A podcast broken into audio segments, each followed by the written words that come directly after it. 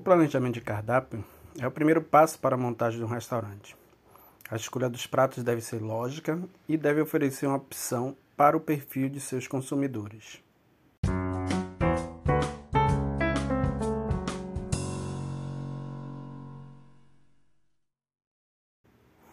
O cardápio irá definir os equipamentos a serem adquiridos e a mão de obra necessária, bem como sua formação profissional.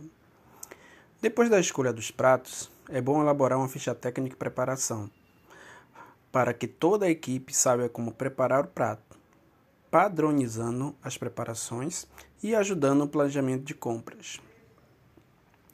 Para calcular o preço de venda de um prato, é necessário saber primeiro o quanto você vai gastar na confecção deste item, ou seja, o custo. A ficha técnica ela ajuda nesse processo. Para planejar um bom cardápio, além dos pratos escolhidos e planejados, é interessante conhecer as técnicas de engenharia de cardápio. Mas o que seria engenharia de cardápio? Bem, criada pelos professores pesquisadores Casavana e Smith, lá da Universidade de Michigan, nos Estados Unidos, a engenharia de cardápio é um conjunto de técnicas que tendem a aumentar a lucratividade de um restaurante com base na construção de um cardápio atrativo ao cliente. Além dos conceitos de diagramação, a técnica separa os itens por categorias, como entradas, pratos principais, sobremesas e bebidas. Essa categorização é importante porque incentiva o cliente a começar por uma entrada, em vez de partir para o prato principal logo de início. Colocar as bebidas antes também ajuda o cliente a começar a consumir antes de decidir o que deseja comer enquanto passeia pelo cardápio. Isso porque a categorização do cardápio tem grande relação com a esquematização do olhar. O focal point, como é conhecido, é onde o olhar vai de imediato ao abrir o cardápio, de forma involuntária. Ao levantar o cardápio, seu olhar vai exatamente neste ponto, que é chamado de focal point. É neste local que deve-se colocar o prato que deseja destaque. Não necessariamente o prato mais caro, mas, claro, o prato que lhe causa mais lucro. Analisar o comportamento dos clientes é adaptar o cardápio a aumentar consideravelmente as suas chances do lucro, tornando-se o cardápio vencedor. Além disso, a técnica traz o conceito de quatro quadrantes. Um princípio em que se separa os pratos em categorias de rentabilidade e os dispõe em lugar específico no cardápio. Como seria isto?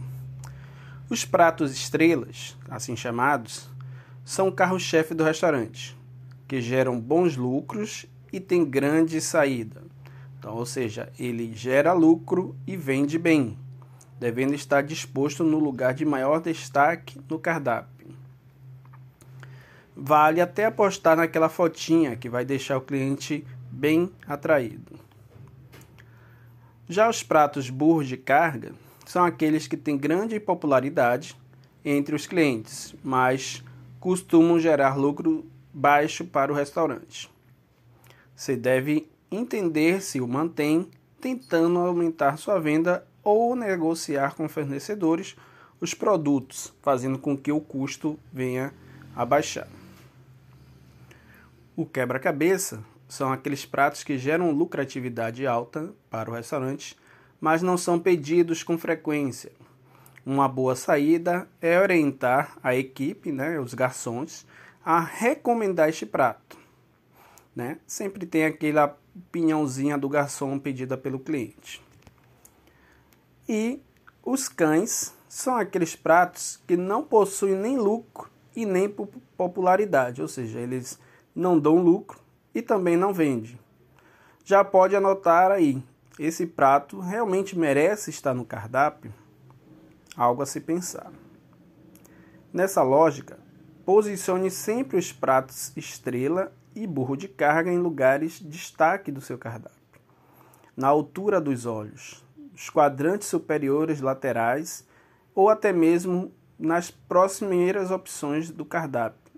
Ou quem sabe, faça aquele destaque com uma foto, né? chamando a atenção do cliente para justamente aqueles pratos que você quer que saiam. São os pratos que lhe dão mais lucro. Né? Este é a questão de marketing usando o cardápio, a gestão também através do cardápio. É isso aí, turma.